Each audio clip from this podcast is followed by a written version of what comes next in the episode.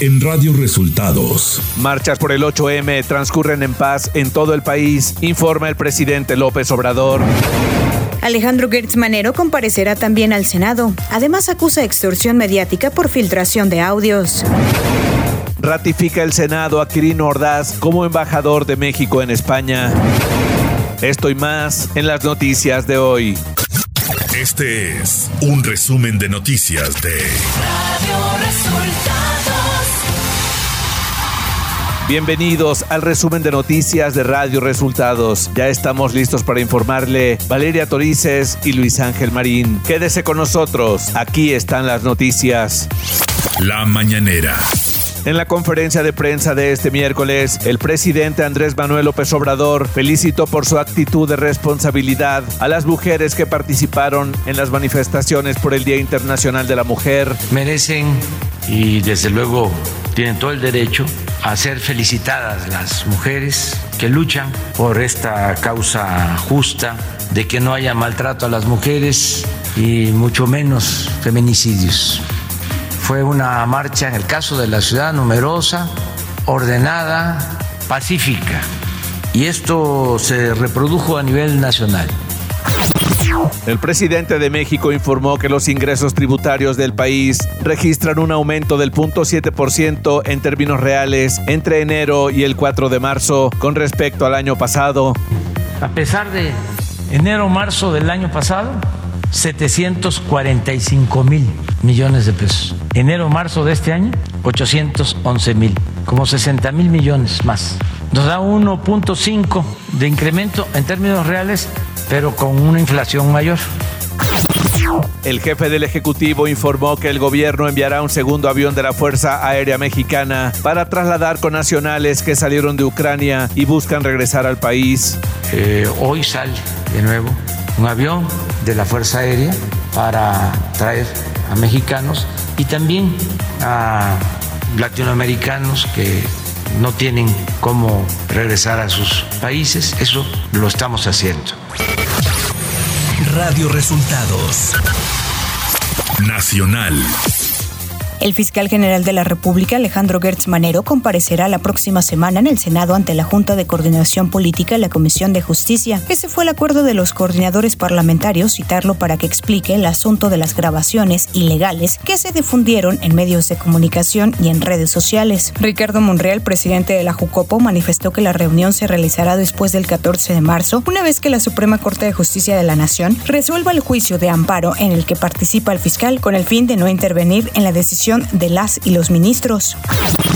El fiscal general de la República, Alejandro Gertz Manero, aseguró en entrevista con el periodista Ciro Gómez Leiva que no renunciará y que acudirá al Senado para comparecer sobre el tema de los audios filtrados, donde presuntamente se revela que tuvo acceso indebido a un proyecto de un ministro de la Suprema Corte de Justicia de la Nación respecto a las circunstancias del homicidio de su hermano. Dijo que esta filtración es una extorsión mediática criminal para descalificarlo. El fiscal comentó que se usó un sistema de espionaje para intervenir su llamada con el fin de derrumbarlo emocionalmente y descalificarlo de tal manera que no tenga autoridad moral para cumplir con su tarea y poderlos procesar.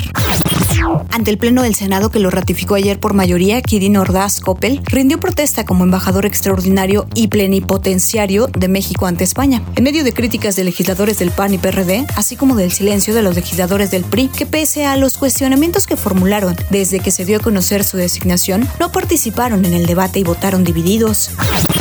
Laboratorios de Biológicos y Reactivos de México, Birmex, informó que la mañana de este miércoles llegó al país el embarque número 31 de AstraZeneca con 3.813.000 vacunas contra el SARS-CoV-2. Se trata de un donativo del gobierno de Estados Unidos, con lo cual la farmacéutica ha entregado 111.143.800 dosis entre las envasadas y en sustancia activa para envasar en territorio nacional. Economía.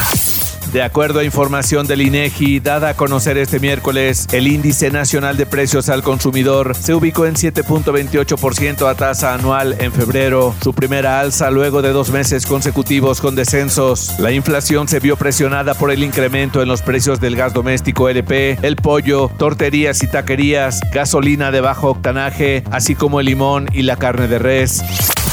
Clima. El frente número 34 se localizará como estacionario en el sureste mexicano, lo que producirá chubascos acompañados de descargas eléctricas en San Luis Potosí, Hidalgo, Puebla, Veracruz y Chiapas. La masa de aire frío asociada originará densos bancos de niebla en el noroeste y oriente del país, además de viento de componente norte con rachas de 50 a 60 kilómetros por hora en las costas de Tamaulipas y de 60 a 70 kilómetros por hora en costas de Veracruz. Persistirá el ambiente frío a muy frío en la mesa del norte y mesa central, con heladas al amanecer sobre sus zonas altas, las cuales estarán acompañadas de temperaturas mínimas gélidas en sierras de Durango y Chihuahua. Ciudad de México. Al menos 75 mil personas participaron en las diversas marchas que partieron de diferentes puntos, como el Ángel de la Independencia y el Monumento a la Revolución, con destino al Zócalo Capitalino, con motivo del Día Internacional de la Mujer. Los grupos se expresaron en su mayoría de manera pacífica, informó el gobierno de la Ciudad de México. Se dio a conocer un saldo de ocho mujeres que requirieron de traslado hospitalario, entre ellas seis policías de la Secretaría de Seguridad Ciudadana local y dos civiles. Información de los estados.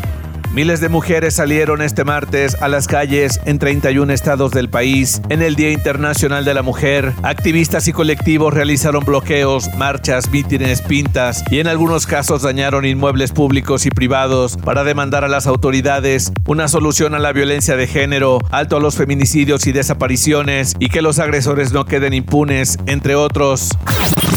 Suma ya 14 el número de sujetos detenidos acusados de participar en la batalla campal del sábado pasado en el estadio La Corregidora en Querétaro. Entre ellos, un sujeto a quien su propia madre entregó a la policía de investigación. Los arrestados forman parte del grupo de 26 hombres identificados como presuntos involucrados en la trifulca, contra quienes se giraron 21 órdenes de aprehensión que la Fiscalía de Querétaro empezó a cumplimentar desde la medianoche de lunes. Sinaloa se convirtió en la séptima entidad del país en despenalizar y legalizar el aborto en las primeras 13 semanas de gestación, con lo cual cumple con la resolución de la Suprema Corte de Justicia de la Nación. Esto durante la sesión del periodo extraordinario del Congreso del Estado, la tarde del martes, en el marco de la conmemoración del Día Internacional de la Mujer. El Servicio de Administración Tributaria, SAT, congeló las cuentas de dos funcionarios del gobierno de Jaime Rodríguez Calderón. Se trata de los secretarios de Desarrollo Sustentable y de Educación. Había transacciones simuladas con proveedoras de las dependencias que encabezaron ambos exfuncionarios en el periodo 2018-2021. La entrevista. En Radio Resultados platicamos con Armando Ayala Robles, presidente municipal del Ayuntamiento de Ensenada, y nos dio a conocer que se llevará a cabo en ese municipio el cuadragésimo tercer Congreso Mundial de la Viña y el Vino. Fue Baja California y Ensenada los que obtuvimos eh, el resultado positivo para que aquí en esta zona se haga este congreso número 43 de la viña y el vino. Este, ¿Para cuándo es este congreso? Pues este congreso se va a llevar a cabo eh, del 31 de octubre al 4 de noviembre aquí en Baja California, el municipio de Ensenada. Ayala Robles agregó que la Lotería Nacional realizará un sorteo alusivo a este evento. Hemos hecho las gestiones ante la Lotería Nacional para que en su sorteo del Zodiaco en este mes de mayo eh, sea una imagen conmemorativa al vino mexicano y al Valle de Guadalupe. Radio Resultados. Internacional. Los 27 miembros de la Unión Europea decidieron ampliar sus sanciones contra Rusia y Bielorrusia este miércoles, excluyendo a tres bancos bielorrusos de la plataforma financiera internacional SWIFT y agregando a 146 senadores rusos a su lista negra. La Unión Europea también decidió prohibir la exportación hacia Rusia de piezas y tecnologías destinadas al sector marítimo e incluir las criptomonedas en las sanciones, indicó la Comisión Europea en Twitter. El Senado de Florida aprobó este martes un polémico proyecto de ley que prohíbe a docentes hablar sobre sexualidad e identidad de género en las aulas, una medida bautizada por sus detractores como No digas gay. El proyecto oficialmente llamado Derechos de los Padres en la Educación impide que los docentes aborden la identidad de género y la orientación sexual entre el jardín de infancia y el tercer grado. A partir de ese nivel de educación primaria, ambas cuestiones serán abordadas de una forma apropiada para la edad, según indica el texto del proyecto. El Ministerio de Defensa ruso confirmó la presencia de reclutas militares rusos en Ucrania, pero dijo que ya han sido y devueltos a Rusia. Esto ocurrió un día después de que el presidente Vladimir Putin hiciera afirmaciones contradictorias sobre su presencia en Ucrania. Lamentablemente se descubrieron varios hechos de la presencia de reclutas en las unidades de las Fuerzas Armadas rusas que participan en la realización de una operación militar especial en el territorio de Ucrania, dijo el portavoz del Ministerio de Defensa, Igor Konashenkov, en un mensaje de video. Tecnología. Meta, la empresa matriz de Facebook, ha lanzado Move, una nueva aplicación destinada a la creación y organización de grupos de contactos y amigos para proponer tareas pendientes comunes y recordatorios. Move es una aplicación gratuita que por el momento solo está disponible en la App Store en Estados Unidos. WhatsApp está desarrollando una herramienta destinada a desenfocar determinadas partes de una imagen sin la necesidad de una aplicación de edición adicional, sino que podrá hacerse directamente desde la app en la última beta para Android. Se dio a conocer la extensión de esta herramienta en la nueva actualización de WhatsApp 2.22.7.1 a través del programa beta de Google Play. Espectáculos. Sasha Sokol acusó a Luis de Llano de haber abusado de ella durante su relación. Esto luego de que el productor dio detalles de su romance con la cantante durante una entrevista para el programa de Jordi Rosado en YouTube. Sasha aceptó su relación con el productor, pero puntualizó que esta comenzó cuando ella tenía 14 y él 39. Yo estaba en Vaselina con Timbiriche y era claramente una niña. Estuvimos juntos casi cuatro años. Mi familia se enteró y se volvieron locos y no era para menos. Luis casi me triplicaba la edad, era un año más grande que mi papá y tenía la misma edad de mi mamá. Ante esta publicación, la Fiscalía de Justicia de la Ciudad de México ofreció a la cantante atenderla en caso de que señale a Luis de Llano como presunto agresor.